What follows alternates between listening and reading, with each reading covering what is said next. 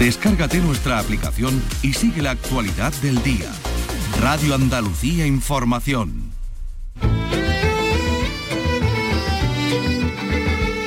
Andalucía es cultura. Con Maite Chacón. Radio Andalucía Información.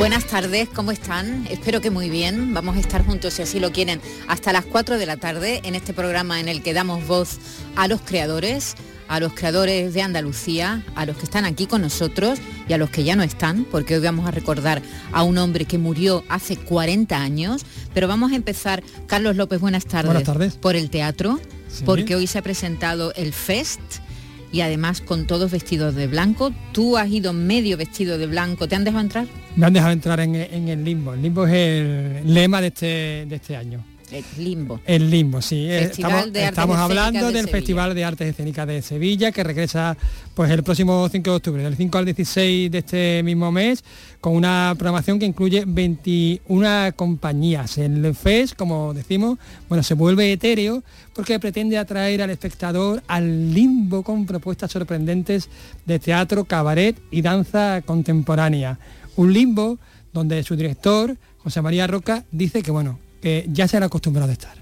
En este limbo, en estas arenas movedizas que el FE siempre está pisando, pues parece que más o menos nos encontramos con cierto placer y además año tras año conseguimos conformar una programación que este año creo que es eh, igual o mejor que la del año pasado, que la del anterior. Siempre hay que ir a mejor. Este año, pues teatro, teatro digamos ad hoc, teatro clásico, por decirlo de alguna manera, pero también cabaret, también audiovisuales y también danza contemporánea. Y además espectáculos que vienen de Andalucía, de España y también de, fuera de España. Sí, sí, de hecho viene una compañía que hace humor vikingo de Noruega. Humor vikingo. Humor vikingo. Con, lo peor. ¿Con muchos cuernos o cómo? No, sabemos, no sabemos, no sabemos. Y hay otra de dos vascos muy vascos. También. Sí, sí, no volvamos a escuchar. Vale, perfecto. Bueno, pues eso será uno de los contenidos que tenemos hoy en el programa porque hoy se ha presentado el FEST. Hablaremos del 40 aniversario de la muerte de Ocaña.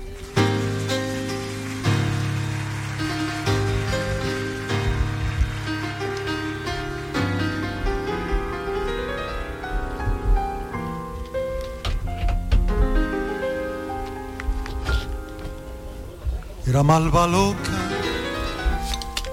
loca de querer, cerveza a la boca, los ojos café.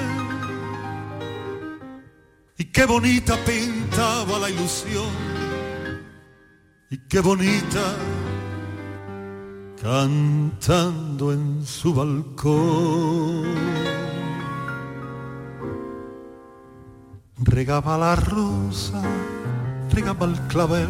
el actor y pintor Ocaña murió en Sevilla víctima de una hepatitis, así decía la edición sevillana del país del 19 de septiembre de 1983, un día después de que falleciera el, el pintor. La información era cierta, absolutamente, pero todo lo que rodeó la muerte del pintor, de eso vamos a hablar, y también de su personalidad, y además vamos a hablar con un hombre que nació justo el mismo año en el que Ocaña murió. Es José León, historiador y conservador de patrimonio, y enseguida lo vamos a saludar y vamos a hablar de un hombre, yo creo que irrepetible, como fue Ocaña, que murió en su pueblo, además vestido de una manera, disfrazado de sol y, de una manera muy, muy dura, muy, muy fuerte Así, por cierto, se ha publicado este año un libro, Ocaña, El Sol de Cantillana, por la editorial Dos Bigotes, ha, publicado un libro, además un libro en el que, bueno, un montón de autores, distintos autores, hablan sobre, sobre el personaje. Y hablaremos también con Diego eh, Abollado, porque nos va a hablar de Picasso y su relación con Velázquez.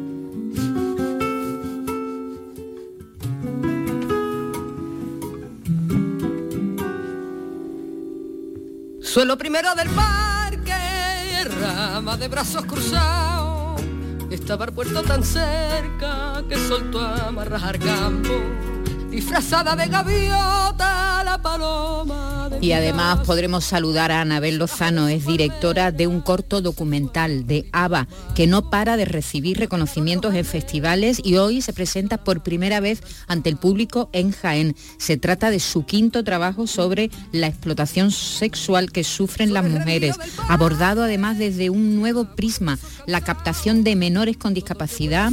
Hoy podrá verse por primera vez en una sala con público y será en Jaén. La captación de ABA fue muy rápida a través de Internet. ¿Por qué se capta a una mujer con discapacidad intelectual? Porque no tiene signos, porque aparentemente es una persona normalizada.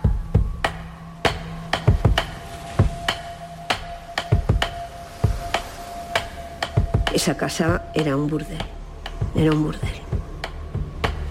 Los hombres que venían venían ya pensando que este sitio pues ya se ofrecían personas como Ava. 20 hombres compraban a cada niña. Estuvo explotada desde el primer minuto.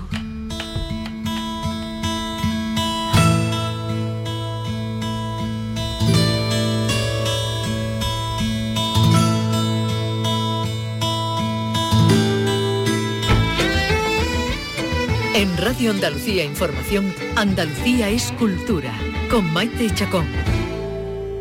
Era malva loca, loca de querer, cerveza en la boca, los ojos café, y qué bonita pintaba la ilusión, y qué bonita cantando en su balcón, regaba la rosa el romance de Carlos Cano, en este caso interpretado por Pasión Vega, una gran admiradora del cantante y compositor granadino. Vicky Román, buenas tardes. Hola, ¿qué tal? Buenas tardes. Vamos a darle la bienvenida a José León. ¿Qué tal, José? Buenas tardes, encantado y muy emocionado de, estar hoy aquí con vosotras. Muchas gracias por venir. Encantadísimo. Aunque nunca conociste a Ocaña, tienes un vínculo muy fuerte con él. Sí, eh, creo que muchas veces estas cosas que nos pasan a los historiadores que trabajamos con el arte, el arte tiene una fuerza que va mucho más allá de la presencia física. Y tengo varias historias con Ocaña que muchas veces me he llegado a preguntar si, si me persigue o no me persigue. Tengo, por ejemplo, obra en casa de él que bueno, que en algún momento me llamaron de, oye, pues se ha quedado un piso vacío en Barcelona, han vaciado toda la casa y de pronto en una esquina hay una obra de Ocaña y te he llamado porque sé que están metido en su obra por si las quieres y las quieres salvar un poco de, de la rehabilitación que vamos a hacer en la casa, ¿no? Y parece que me estaba, que me estaba llamando y era una pieza con una iconografía muy particular que estaba persiguiendo, en fin, tengo historias de esas para apariciones. De hecho, Nazario, Nazario Luque, el famoso dibujante, eh, que fue muy amigo y cómplice de Ocaña en todas estas cuestiones que, ellos montaron en esa Barcelona tan interesante, en esa España tan interesante de los años 70, eh, también habla de que se le aparece en determinadas ocasiones y así se lo explica la mítica Paloma Chamorro en aquel programa de, la Edad de Oro, que fue uno de los primeros homenajes que recibe a Ocaña recién muerto. ¿Quién era Ocaña? Habrá mucha gente que esté oyendo el programa ahora mismo que no sepa quién es. José Pérez Ocaña nace en Cantillana en el año 1947. Cantillana, pueblo de La Vega, del Guadalquivir, aquí en Sevilla. Y mal sitio y mal momento para una persona que estaba llamado a ser diferente en todo, en la manera de pensar, de expresarse y sobre todo de sentir. Eh, muy jovencito, eh, su primer contacto con el arte es a través de su hermana Luisa. Él se refugió en su hermana, que era mucho mayor que, que ella, que él, y eh, la hermana participaba en un grupo de teatro local donde se hacía sobre todo sainete de los Álvarez Quintero. Y eso ya nos está dando una pista de la visión que va a tener el del mundo, de esa Andalucía tradicional, a veces histriónica, pero siempre muy auténtica y donde la parte festiva y esa lucha del día a día eh, forma parte de nuestra idiosincrasia. Él crece con eso y desde muy temprano manifiesta una voluntad de expresarse a través de la plástica. Y bueno, eh, se convirtió, hizo de agricultor y sobre todo de pintor de brocha gorda para ganarse la, vida en una cantillana sin, sin recursos. ¿Qué es lo que le sucede? Que lo poco que va pintando ya manifiesta un estilo muy expresionista, muy naif, muy particular, muy señero. Y además su forma de expresarlo, de tratar rápidamente hace una exposición en el pueblo siendo muy jovencito y manifiesta pues que se le ha aparecido la Virgen, que la divina pastora está llorando sangre, en fin, una serie de cosas que en el pueblo evidentemente lo vieron con cierta reticencia y eso, como él mismo dice, le obliga a irse a Barcelona para realizarse como persona. ¿Qué le pasa a José Pérez Ocaña? Pues algo parecido a, Rafael de León, ¿no? que tuvo que irse de escapar de su ambiente, pero su tierra, su Andalucía formaba tan parte de sí mismo que se la lleva y la eh, materializa a través de su arte. Claro, porque no solo pintaba, como tú bien dices, se, mm, ganaba la vida pintando, pintando casas, pero eran conocidos en esos años 70 pues eh, participaciones jornadas libertarias, se paseaba vestido de mujer por la rambla, agarrado del brazo de su amigo Nazario, eh, había, hacía desnudos, hacía desnudos, Mm, con Camilo también. De hecho, Ventura Pons le hace una película en el año 1978, Retrato Intermitente. porque, intermitente. Eh, exactamente, porque ya era mm, un personaje muy curioso, ¿no? No solamente por lo que pintaba, sino también cómo se manifestaba él personalmente. Em, es curioso, desde luego, pero hay un otro carácter que es el de la valentía. Eh, Ocaña llega a Barcelona en el año 71. Meses antes se ha aprobado la ley de peligrosidad social. Estamos todavía en los últimos años del franquismo. Esta ley eh, no solo pena la homosexualidad, eh, por sentir como sentimiento, también como práctica, pero sobre todo la manifestación pública de la homosexualidad. Estamos hablando que Ocaña llega a Barcelona y se libera rapidísimamente. Una de las cosas que primero hace es eh, pasearse por la rambla, se lleva su caballete, su lienzo y pinta en plena rambla disfrazado de angelito, con una túnica larga, unas alitas de pluma, tal y como los niños de Encantillana se visten para la fiesta de la subida de la Virgen de, la Asunción. De hecho, eh, pocos años después, eh, una tarde decide pasearse con Camilo, y con Nazario, él iba vestido de una vieja de su pueblo, de una anciana. Y bueno, iba con su traje negro, se empolvó el pelo y se hizo un roetito y iba pues hablando frases típicas de los Álvarez Quinteros y vítores a la, tanto a la Virgen de la Asunción como a la Divina Pastora, que son los iconos de, de su pueblo, ¿no? Y la policía lo ve, le da una paliza tanto a él como a Nazario, Nazario Luque, porque por cierto iba vestido de Salomé, la cantante de Eurovisión, o sea que ello sería para verlo, era cuando la Rambla estaba ebulliendo y la libertad ya en este país era algo que, no, se podía, que no se podía frenar. La policía le da una paliza, eso aparece, él aprovecha su fama que ya tiene eh, para hacerse un reportaje en prensa y esta... Eh, esta, esta represión que él sufre muy violenta, muy violenta, eh, y el encarcelamiento eh, sirve para que se despierte cierta conciencia sobre la ley y ya en plena transición eh, se produce la segunda manifestación LGTBI en, España, es decir, un encarcelamiento de, de Ocaña y es decisiva para que se derogue esa, esa ley. Con lo cual fue un ley pintor... de peligrosidad social, te metían en la cárcel por vagos y maleantes, Viene a sustituir esa antigua... Una ley represiva por completo y que... que, derriba barreras, ¿no? muchísimas, pero es que siempre se le ha vinculado con el activismo LGTBI, que evidentemente es muy, muy importante, pero también hizo mucho por la lucha obrera, por lo que estaba hablando antes de la jornada libertaria. Eh, y también por las mujeres prostitutas y maltratadas por la sociedad. Hay una cosa de Ocaña, antes has dicho, has hablado de la performance. Él lo que hace son sainetillos en, plena calle y, le, y, él lo denominaba teatrillos, hacía sus esculturas de papel maché y en la galería pues a lo mejor improvisaba eh, un sainete de los Álvarez Quintero o algún romance y lo teatralizaba de, del romancero gitano de, Federico.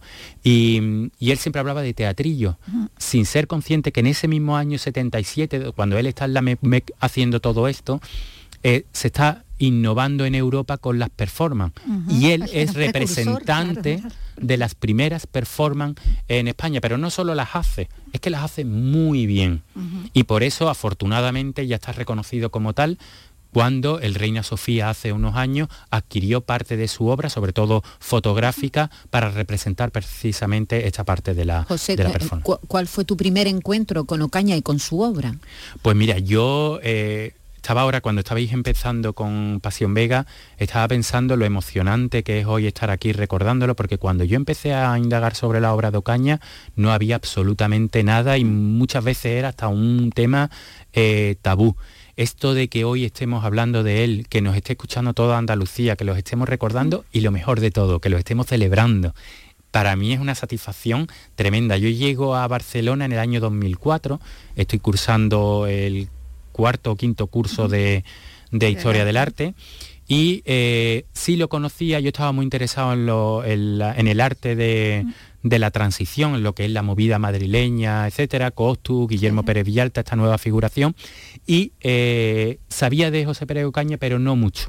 Y sobre todo no había, no había visto la obra porque no estaba difundida, no había absolutamente nada. Que no había sido testigo en ese tiempo, es como que no había Efectivamente, yo me movía mucho por la Plaza Real y de pronto, pues a través de Nazario, unos coleccionistas y sobre todo unos amigos suyos me hablan de que tienen obra mm, guardada en almacenes tal y cual veo esa obra, pongo en contacto a galerías, se adquiere esas obras, muchas vírgenes, mucha parte de papel maché y sobre todo lo más importante, el sol que él llevaba cuando, cuando murió, ¿no? Y a partir de ahí me engancho a su obra y ha sido una constante de cuando yo lo he buscado a él y cuando yo he dejado de buscarlo y me he interesado en otros temas, ya se ha encargado la providencia o él mismo como dice eh, Carlos Cano, que es un ángel malo que le estará dando la lata a Dios, pues él mismo se ha encargado de ponerse en mi camino. Hay de buscarte.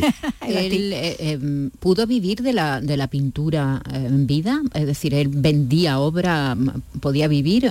Siempre dijo que tenía que seguir pintando, que le hacía muchas entrevistas pero que tenía que, seguir pintando casas. Claro, eh, Él llegó un momento en que pudo vivir de, en los últimos En los últimos años, meses, sobre todo a partir del año 82, cuando la movida pasa a los medios de comunicación. Cuando hay todas esas publicaciones de fanzines, eh, Paloma Chamorro ya está en la, en la segunda cadena, en la primera cadena de televisión española, que entonces solamente había una, y se produce todo este interés mediático, él ya las galerías se empiezan a interesar por él, pero prácticamente le viene la enfermedad. entre el año 82, una vez que hace la exposición de la, de la primavera en la capela, que luego se lo lleva a Palma, una exposición muy interesante donde está condensada toda Andalucía y expresada en algo como es el interior de una iglesia, que es lo que prácticamente él recrea ahí. ¿no? Él ya transforma su, arte porque se ve mermada sus posibilidades por las cuestiones eh, físicas. ya acarreaba ahí una serie de... problemas de, de, hígado, ¿no? No lo llegamos a saber del todo bien pero sí es verdad que desde el punto de vista de la salud no, no se encontraba bien. También eh, eh, influye aquí una cuestión de salud mental, que eso se está hablando ahora.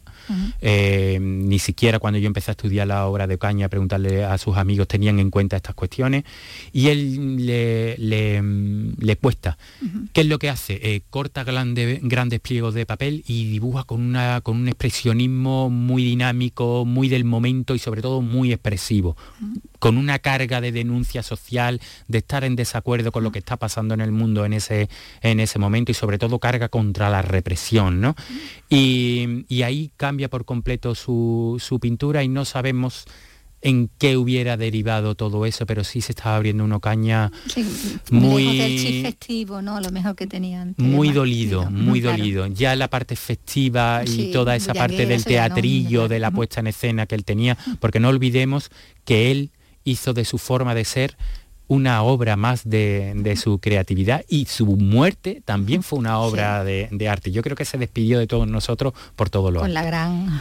Con la gran obra. De hecho, él lo dice. ¿eh? A, Marta Sentí, la fotógrafa de Ventura Pon, le llama y dice, hay que ver no haberte venido porque te has perdido lo más grande. Imagínate fotografiarme yo envuelto y llama. Sí, porque no murió inmediatamente, murió en el hospital. murió, dos semanas, dos, semanas, después. Eh, dicen que por las complicaciones de las quemaduras, pero también por ese problema problema hepático que seguramente tenía. Que eso la quemadura vaya mejorando. Tuvo, eh, a Ocaña le sucede lo siguiente, él, tiene, él sufre quemaduras hasta de segundo, incluso de tercer grado, era un traje vestido de tiras de papel de seda de muchos colores, él le pone unas además de claro, él pone unas bengalas, Él pone unas bengalas, él se viste, se ha dicho mucho que iba vestido de rey sol, él se viste de una alegoría del verano en su pueblo, va disfrazado de su pueblo, lo que es el verano, se colocan los admines de los patios eh, de Cantillana, va con un abanico de, en alusión a esas ancianas que se sientan en la puerta a darse abanicazos con en el pecho, eh, la bandera de la Asunción,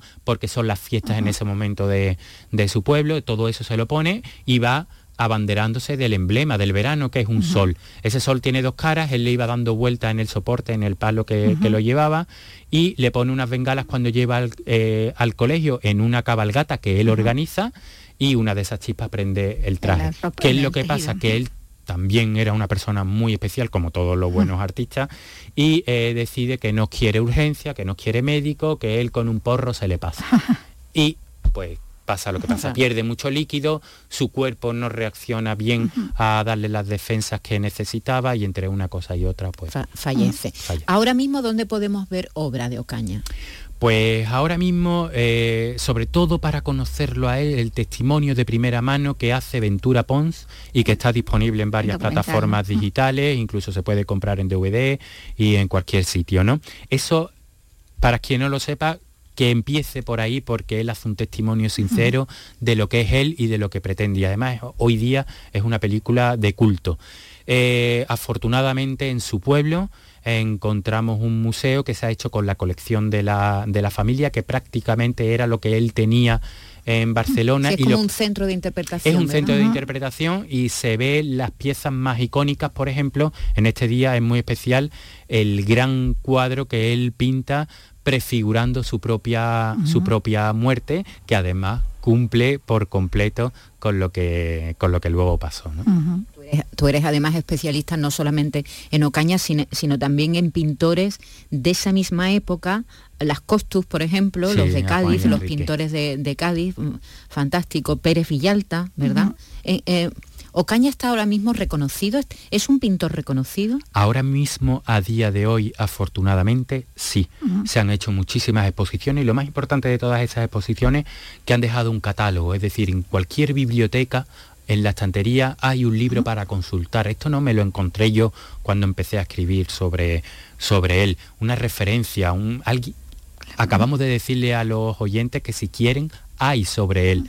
Eh, esto es lo más importante. Luego se le han dedicado muchísimos homenajes, incluso en, programas de, televisión muy reconocidos. Estamos hoy hablando de él, pero además Canal Sur desde esta mañana está siendo constante en el recuerdo a, Ocaña. Eso es muy, muy importante se ha convertido también en un icono, en una referencia para el activismo, ya no solo LGTBI, sino de cualquier colectivo eh, vulnerable.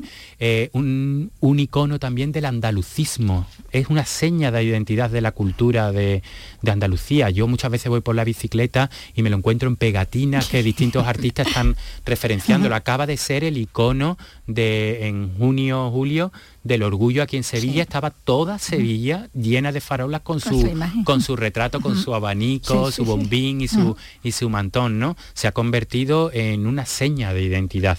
Y yo creo que a él le gustaría muchísimo. En su pueblo, por ejemplo, en todas las procesiones de vírgenes y tal, siempre hay un homenaje de colocarle las flores amarillas que a él tanto le gustaban.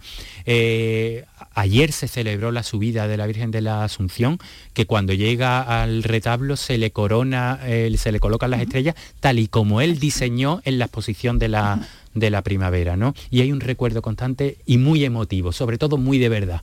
Y yo creo que a él, donde quiera que esté, eh, estará muy orgulloso y muy contento de, verlo. Y quien quiera saber más de esa época de la que habla nuestro invitado, de la que habla José León, que vea la película Te estoy llamando locamente, que no cuenta la historia de Ocaña, pero sí cuenta lo que fueron los años 70 ¿eh?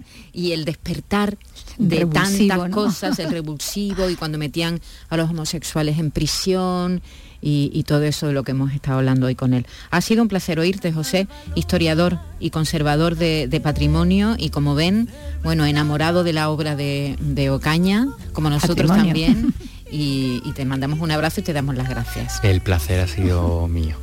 Qué bonita, cantando en su balcón, regaba la rosa, regaba el clavel y entre copla y copla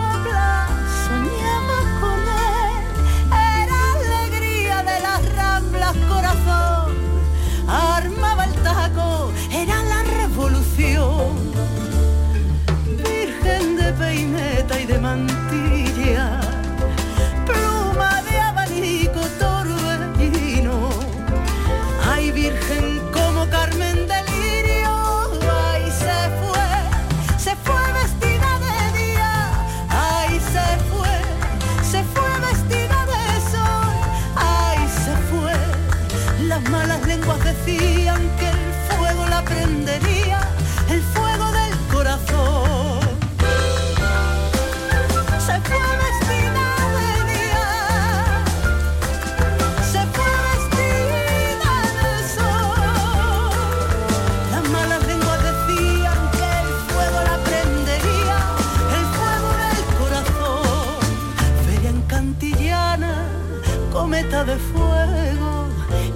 primavera subió para el cielo y un ángel malo le estará cantando a Dios. Ojos verdes, María de Lao, fue libre en la duda, libre en el te quiero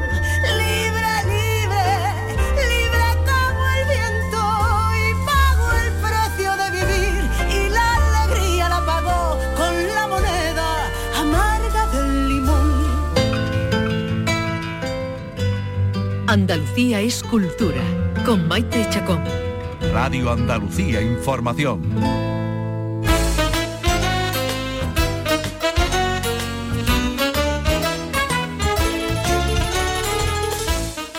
Hoy se ha presentado el Festival de Artes Escénicas de Sevilla y allí hemos mandado a Carlos López y es verdad que ah, había que ir vestido de blanco todo el mundo, ¿no? Sí, señora, porque hemos ido al limbo. Anda, que la imagen que habéis este dado por la calle, todos vestidos de blanco, la pues gente pensaría que era una secta. Pues sí, pues sí teníamos pinta, teníamos pinta de, de secta porque además hemos ido muchísimo medio, eh, claro, todos los artistas, pero todos los artistas no, pero muchísimos artistas, los programadores, claro, aquello era como, pero ¿qué es esto? ¿Qué es esto? Además hemos recorrido, hemos hecho un pequeño recorrido. O un anuncio de detergente. De, de donde, de donde no era, era más rollo secta, ¿eh? eso, eso. Hola, Diego Abollado, te voy, a, te voy a incluir también. Sí, muchas gracias por incluirme. Pero dentro de la secta también, vamos a incluir dentro de la secta también. yo no voy de blanco, pero bueno, no importa, yo me incluyo. yo soy carne de secta. te pueden captar inmediatamente. Rápidamente, a la primera. Soy carne de secta vamos. Voluntario para secta. Total. Cuéntanos. Bueno, pues eso. Eh, se ha presentado hoy el, el FES, se va a desarrollar en Sevilla, en las cinco salas, digamos, privadas de Sevilla que, que la organizan desde el 5 de octubre al 16. He hablado con algunos de los protagonistas, no voy a decir los nombres porque yo los nombro ahora en este reportaje. Venga, vamos a oírlo nos han llevado este año a, un limbo, venimos todos de blanco porque al limbo hay que entrar de blanco. Me encuentro con el director del FES y director de Platea Odeón, una de las salas que, de las cinco salas eh, privadas que organizan este, este festival, con José María Roca. ¿Qué tal, José María? Pues nada, bien, muy contento de tener otro, otro año más la programación ya en la calle. Bueno, no te voy a exigir que, me describas toda la programación, pero bueno, podemos decir que son 21 compañías, 35 funciones, bueno, cuatro estrenos absolutos a nivel global, todos los estrenos en cualquier caso en Sevilla. Eh, efectivamente, o sea, eh, digamos que es una de las premisas del FE, que los espectáculos que se traigan eh, no se hayan visto en Sevilla. Mm, y si son sevillanos además, pues que sean estrenos, ¿no? Eh, yo creo que eso le da al FES también un, carácter eh, innovador, un carácter novedoso y además un atractivo para el público que normalmente eh, atiende y, asiste a las salas que forman escenario de Sevilla, que es digamos lo que hacemos el FES. ¿no? Vamos a describir un poquito. Hay propuestas de danza, hay propuestas de, teatro, de teatro digamos más, clásico, hay teatro más rupturista, hay un poco de todo. Eh, sí, Hay hasta humor vikingo, ¿no? Por, por, haber. Efectivamente, humor vikingo. Eh, creo que será un momento inigualable. Eh, mm, digamos que es una de las grandes características del FED, ¿no? O sea, las, las, salas que forman el FED Son salas muy eclécticas, cada una tiene una línea de programación, con lo cual el FES no tenía más remedio que responder un poco a ese eclecticismo. Eso significa que bueno, que como durante todo el año el público que asiste a la sala es público variopinto, de todas las edades, con, eh, digamos pendientes de cualquier estética, el FES responde un poco también a esa dinámica, ¿no? a la dinámica de ofrecer eh, todo lo que tiene relación con las artes escénicas, eh, tanto en estéticas como en temática, como en profundidad, como en, digamos, en, eh, en, difusión social.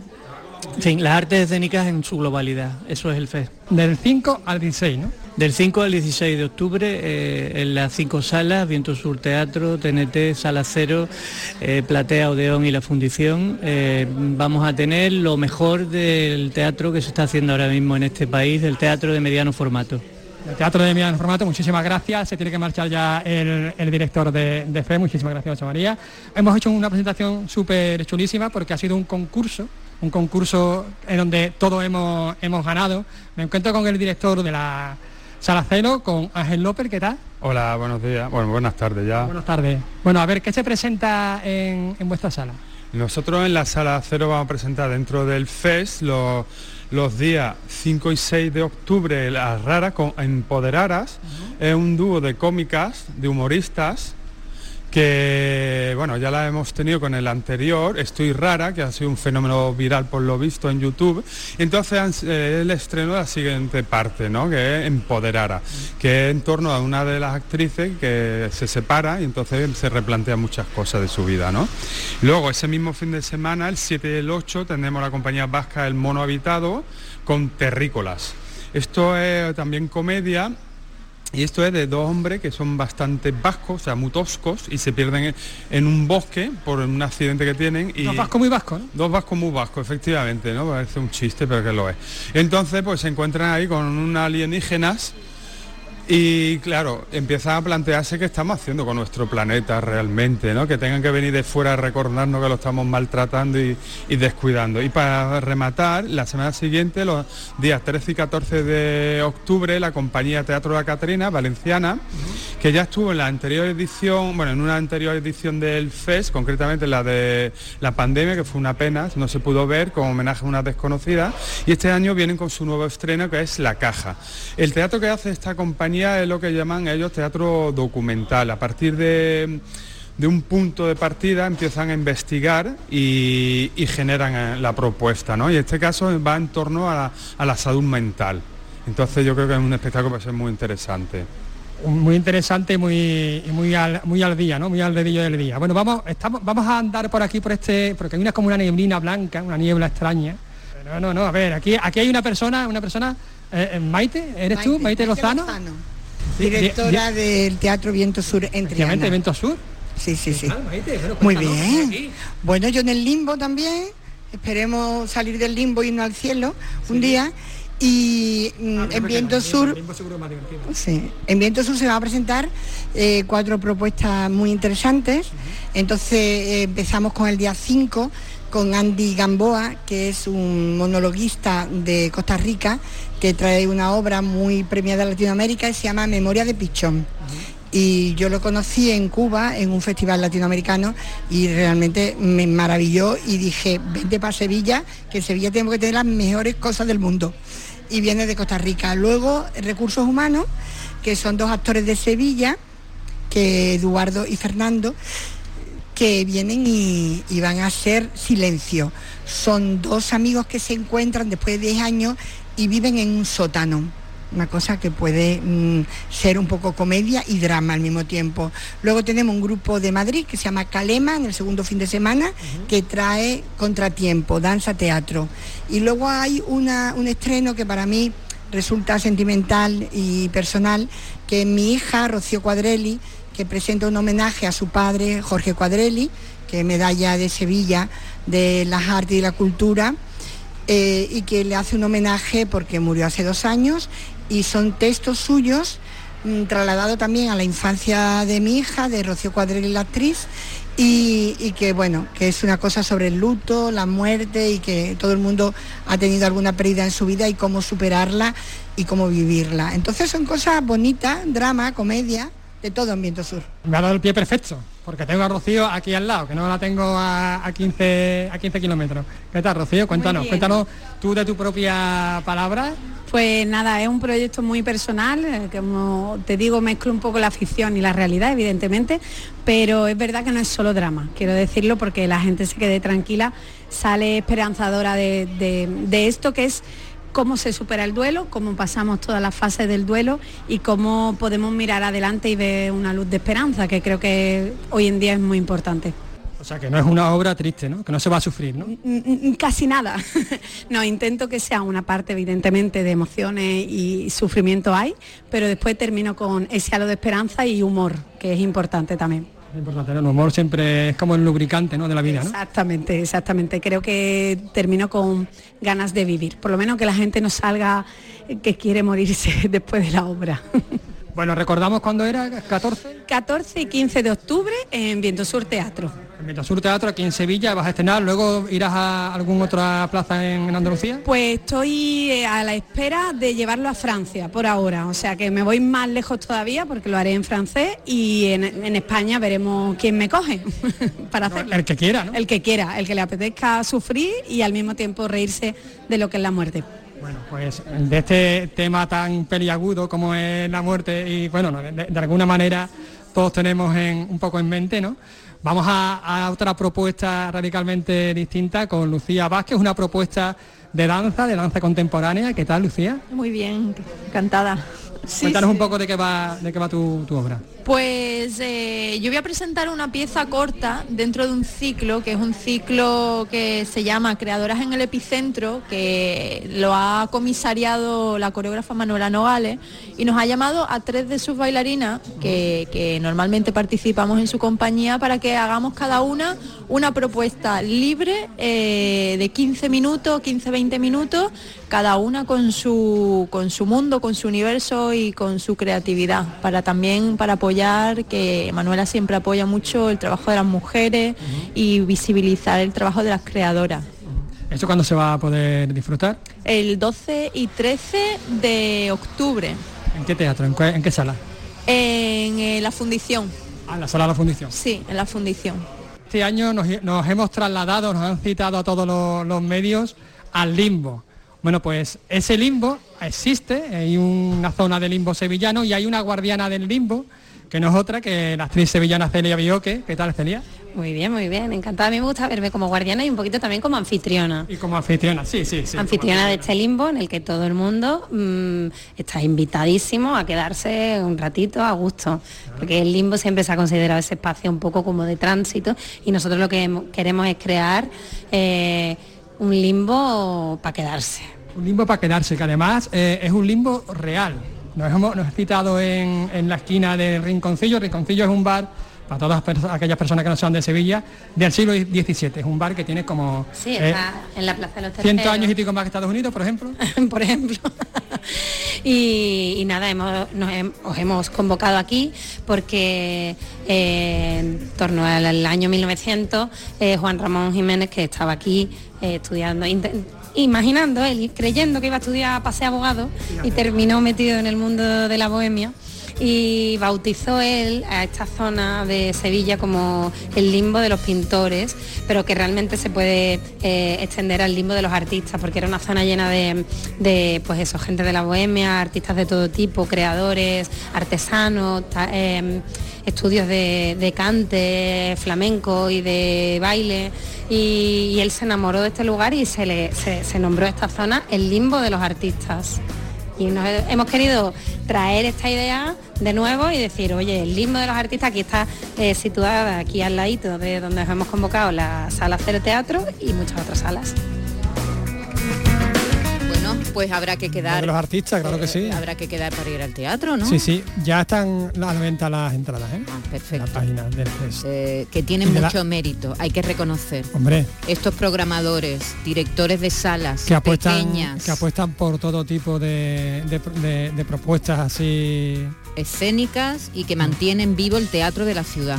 Que mantienen vivo el teatro de la ciudad. Completamente. Absolutamente. De esta ciudad y de, y de otras ciudades. También responden los nosotros, quiero decir, no, los que vamos, ¿no? Los espectadores, pero es verdad que, es una apuesta de ellos firme porque realmente creen en lo que hacen. Muy bien, Carlos López, estupendo.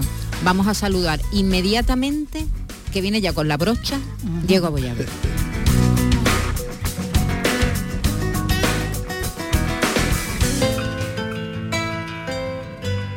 Andalucía es cultura, con Maite Chacón. Radio Andalucía Información. Suelo primero del parque, rama de brazos cruzados.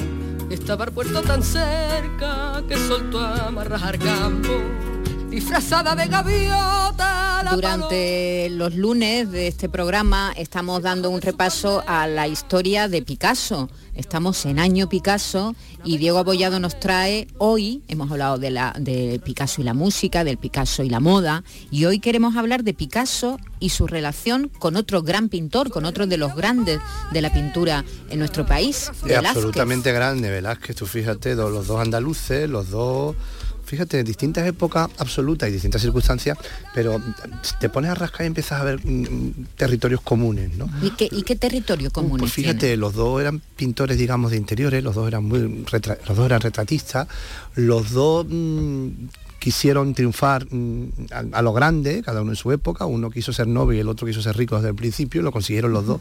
Eh, mm, los dos viajaron, fueron, fueron fuera, tuvieron siempre, desde, muy, desde pronto tuvieron una, una, formación fuera de, España, ¿no? Picasso en Italia como correspondía y, Picasso, eh, eh, al revés, Velázquez en Italia y Picasso en Francia. Y, sobre todo, yo creo que los, los dos eran dos grandes genios dos grandes modernos, eran tremendamente modernos, tremendamente mm, hacían cosas que nadie hacía en su época y además eran muy conscientes también de que su arte y que su genio era único y eso también también les une mucha les, une yo creo que, lo que más eran conscientes de su grandeza ¿no? efectivamente efectivamente. Porque triunfaron en vida bueno y porque, estaban dedicados a la pintura. sí pero aparte de eso yo creo que estaban dedicados a la pintura vivían, vivían la, la pintura como vocación vivían la vida a través de la pintura aunque después cada uno tuviera su vida. Y, entonces, esa, conciencia de, elevar la pintura a, lo más grande y a un modo de, mirar la vida, casi como los poetas, ¿no? Eso yo creo que es común de los dos, sí. ¿Cuántos y cuántos pintores han mirado y se han mirado en Velázquez, eh, eh, Picasso en las Meninas, por claro, fíjate, fíjate, además, cuando sabemos que Picasso en el año 95 ya, ya tenía 13 años, eh, en un viaje de estos de, La Coruña a Málaga, tú imagínate esos viajes en el año 95, mm. sabes que vivían, el padre estaba destinado en Coruña, iba a, ver a la madre, a, los, a la familia Málaga, a la familia de la madre, a Málaga, y en uno de esos viajes entra en el Prado y reconoce que tenía 13 años cuando se encuentra con las meninas delante y reconoce que para esto es un revulsivo, ¿no? que, que, recuerda ese momento, ¿no? Y después, poco más adelante, con 17 años, cuando él está estudiando en Madrid, en la Academia de San Fernando, eh, aparece su nombre como un copista registrado en el Prado, es decir, como copista oficial, bueno, no oficial, como copista de formación del Prado. Y, en ese, que por cierto, está, está registrado como, como, como Pablo Ruiz, no aparece todavía el Picasso, no está. Y ahí empieza ya a copiar y a mirar algunos de los cuadros de Velázquez, que además se conservan, es decir, hay, un Felipe IV, hay un Felipe IV que copia el Felipe IV de, adulto, de mayor, que copia de Velázquez, que hace poco en una exposición de pospandémica de las primeras se pudo ver en el Museo de Barcelona, que es que él conserva este, conserva este, este, este cuadro de Velázquez, ¿no? Es una copia y además estaba muy bien porque estaban enfrentados el Velázquez, el Felipe IV de Velázquez y el Felipe IV de Picasso, que yo le preguntaba al, comisario, pero ¿por qué, ¿por qué Picasso lo pintó tan oscuro? Dice, porque cuando Picasso lo vio, el cuadro estaba muy oscuro porque no estaba limpio. Claro, claro, entonces como, como, es muy interesante, es decir, que siempre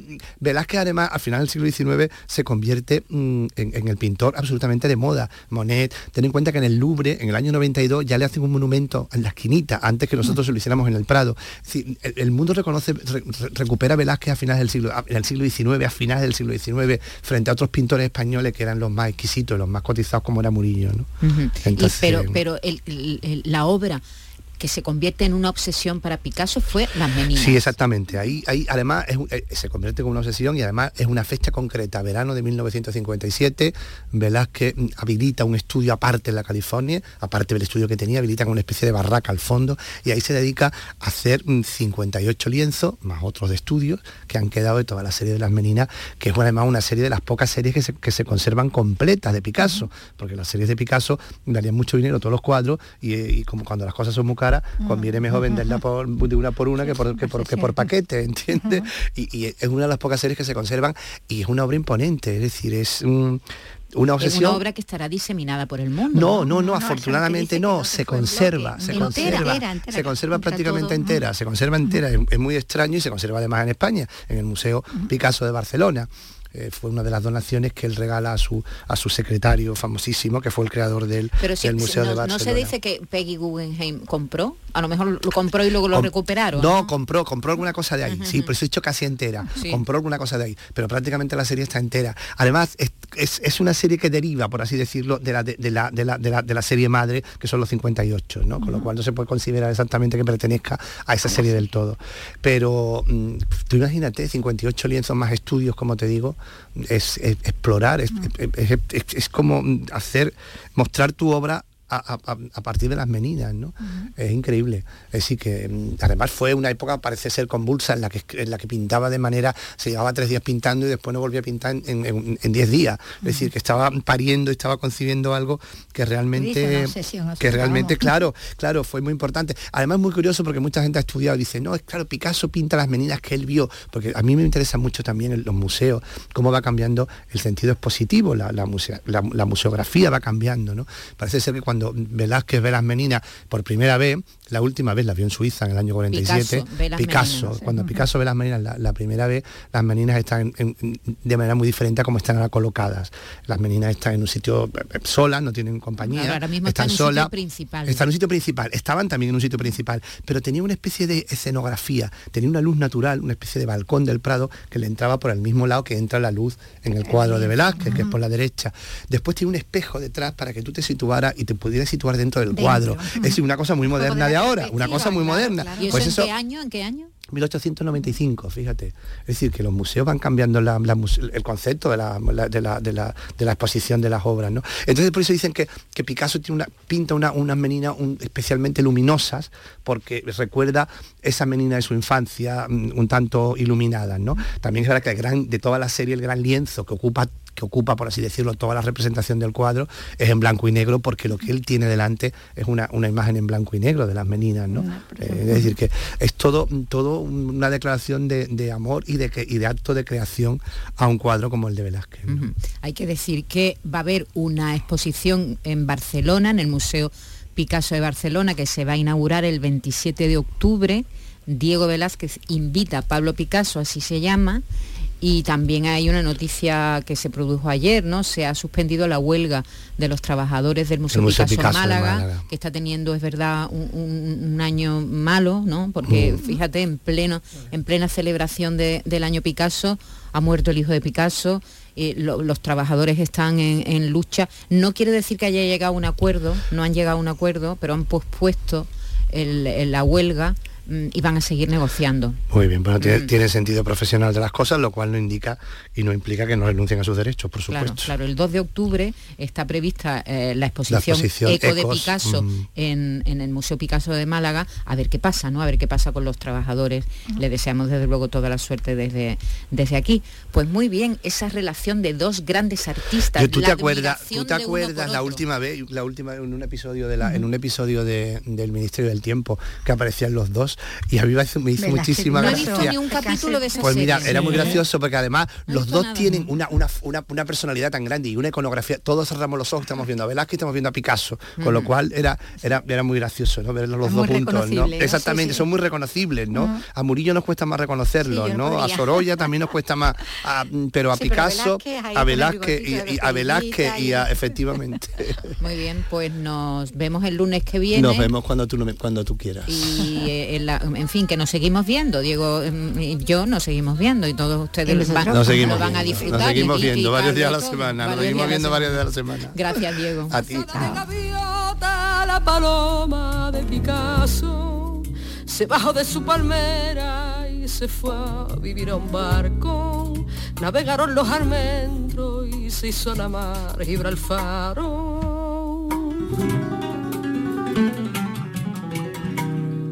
Gibralfaro. En Radio Andalucía Información, Andalucía es cultura, con Maite Chacón. Y casi terminamos ya el programa saludando a Mabel Lozano, la cineasta y activista que presenta esta tarde en Jaén el documental ABA. Es su quinto trabajo sobre la explotación sexual en mujeres, pero abordado desde un punto de vista tremendo, un nuevo prisma todavía si cabe más espeluznante. Se trata de la captación de menores con discapacidad. El cortometraje ha sido muy bien acogido en festivales, no para de recibir premios y reconocimientos y hoy podrá verse por primera vez en una sala con público. Mabel Lozano, buenas tardes. Buenas tardes. ¿Has llegado ya a Jaén? Sí, sí, sí, estoy en Jaén. Si es que Jaén para mí es un lugar de referencia. En Jaén eh, toda, bueno, la Diputación de Jaén está muy comprometida contra la trata, entonces yo he traído aquí casi todos mis trabajos y también los he presentado en el Festival eh, de Violencia de Género y están muy comprometidos con la trata, con lo que es una cosa que está muy cercana y demasiado normalizado. Entonces, bueno, como tú dices, ABA va un paso más allá. Fíjate, yo pensaba que lo había contado, como tú has dicho, cinco trabajos y montones de campañas para el mundo entero. Pensé que lo había contado todo sobre la trata sexual de mujeres y niñas. Y no, y no, eh, la verdad es que por desgracia siempre te vas encontrando aristas tan duras como esta. ¿Por qué se capta una niña o una mujer con una discapacidad intelectual? Porque no tiene signos externos de esa discapacidad. En cambio es mucho más fácil de captar, sobre todo a través de las redes sociales, y es mucho más dócil para la explotación. Con lo cual, lo que pensamos, si ponemos el, el foco en la demanda, es por qué los hombres, nuestros hombres, los hombres que educamos nosotras en una sociedad donde los derechos civiles son tan importantes, ¿no? donde la igualdad, hablamos de igualdad, ¿por qué quieren comprar a una niña que cuando habla sabes que tiene una mochila tremenda? ¿Por qué a las más vulnerables? Y, realmente ABA no hace ninguna pornografía del sufrimiento, pero efectivamente abre un melón completamente nuevo porque de lo que no se habla no existe. Claro. Eh, Mabel, ¿cómo te llega a ti la historia? ¿Cómo conoces a ABA? ¿Cómo conoces a su familia? Yo conozco a la mamá de ABA, a María, la conocí porque cuando escribí el libro de pornoexplotación, ella contactó con el policía con el que yo escribí el libro. Y entonces nos quiso contar esta historia. No tenía cabida en pornoexplotación porque era, bueno, pues mucho más la explotación enfocada a la prostitución 2.0, a la pornografía, pero sí la historia me parecía brutal, sobre todo porque es una historia que en su día eh, salió mucho en España y que, que cuando ese proxeneta lo metieron en la cárcel, una de las razones fue precisamente por captar una menor con una discapacidad intelectual. Y a partir de ahí empezamos a investigar con el mi Mujeres, con tal, y efectivamente esto era un tema que ya todo el mundo lo sabía, que en las asociaciones eh, de trata ya estaban llegando mujeres con discapacidades intelectuales, pero no hay ni siquiera una asociación que pueda dar de verdad una cobertura a una mujer con una discapacidad y víctima de trata. Hay asociaciones de trata o de discapacidad y no de ambas cosas. Entonces ya empezamos y realmente las cifras son muy importantes, muy importantes. Pero nunca se ha contabilizado estas mujeres, nunca. Y bueno, la Guardia Civil que participan dos mujeres maravillosas de la Guardia Civil que son criminólogas y sociólogas, dicen, nosotros nos llegaban estas mujeres y necesitábamos prestarlas ayuda a la hora de la declaración porque ni siquiera son capaces de denunciar a su proxeneta, porque en, muchas, en muchos casos piensan que es su novio, alguien que las quiere, o sea, tremendo. Y también hablamos en ABA de las discapacidades mentales que deja algo tan bestia como es la explotación sexual vinculada a las drogas, al alcohol, algo tan deshumanizante para un ser humano. Las mujeres salen con esquizofrenias, trastornos de doble personalidad, trastornos autolíticos, unas depresiones de caballo. ¿Cómo haces que esas mujeres lleguen de verdad a la sociedad, puedan tener un trabajo si están totalmente destruidas. La gente piensa, bueno, totalmente, totalmente dañadas. Bueno, y la madre de Ava, que es una de las protagonistas de la... La captación de Ava fue muy rápida a través de Internet. ¿Por qué se capta a una mujer con discapacidad intelectual? Porque no tiene signos, porque aparentemente es una persona normalizada.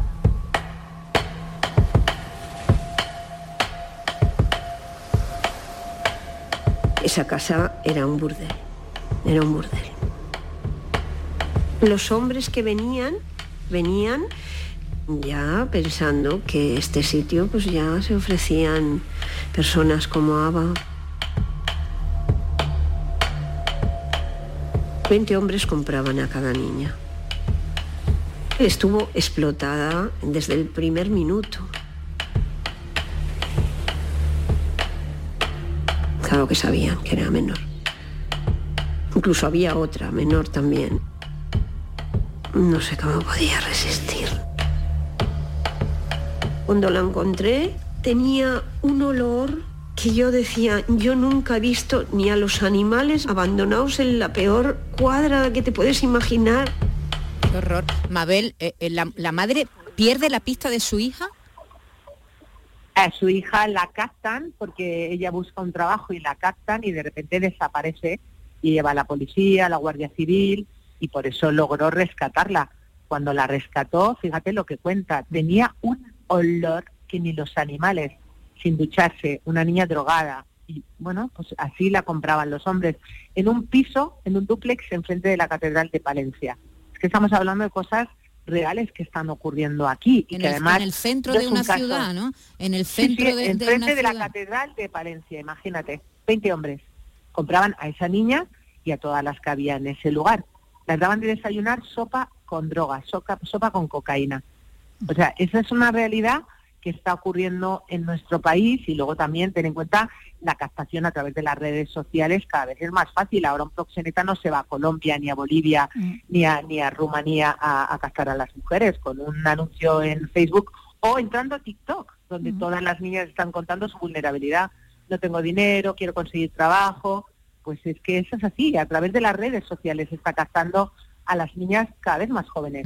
Tenemos que alertar de esta realidad que está ahí, que no es ningún invento, está ahí, es palpable y cuando se cuenta así con un protagonista real al que le ha pasado, a la que le ha pasado todo esto, impresiona más todavía porque es desolador pensar que esto puede pasar en, pleno siglo XXI en un piso en el centro de una ciudad española es lamentable con, mujeres de todo tipo desde luego y si es con discapacidad pues nos podemos imaginar. Bueno, estás teniendo mucho éxito con este, con este documental, Mabel, no paras de recibir reconocimientos, premios, está impresionando muchísimo.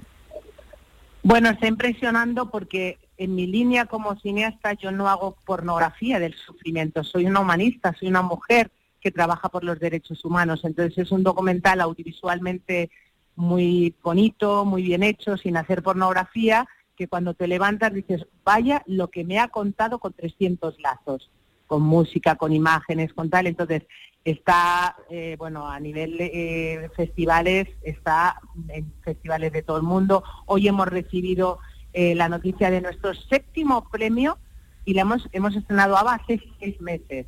Está ya preseleccionado a los premios Goya del, del 2024 y la verdad es que sí, en festivales, sobre todo los festivales de cortometrajes, hay mucha chavalería y es ahí, ese es el lugar donde tenemos que ir para crear un pensamiento crítico. Mira, no hay nada, yo, yo me dicen, tú como le digo, yo soy la tía más extravagante del mundo, porque no hay nada más extravagante que querer cambiar mentalidades a la gente. Querer cambiar el mundo desde el cine. Un abrazo, Mabel, te deseamos suerte. Esta tarde se podrá ver este documental en Jaén por primera vez, además con, con público. Un abrazo, muchas gracias por atendernos. Feliz tarde, gracias. Chao, chao, chao.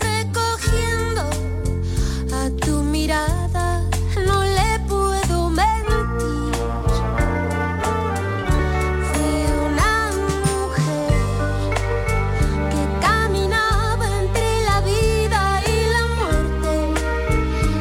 Nosotros nos vamos, pero volvemos mañana con otras historias. Aquí, Andalucía Escultura. Miguel Alba ha estado en la realización, eh, Elena Zájara en la producción, Carlos López, Vicky Román. Muchas gracias. Hasta mañana, a todos. Que lo pasen bien. Adiós.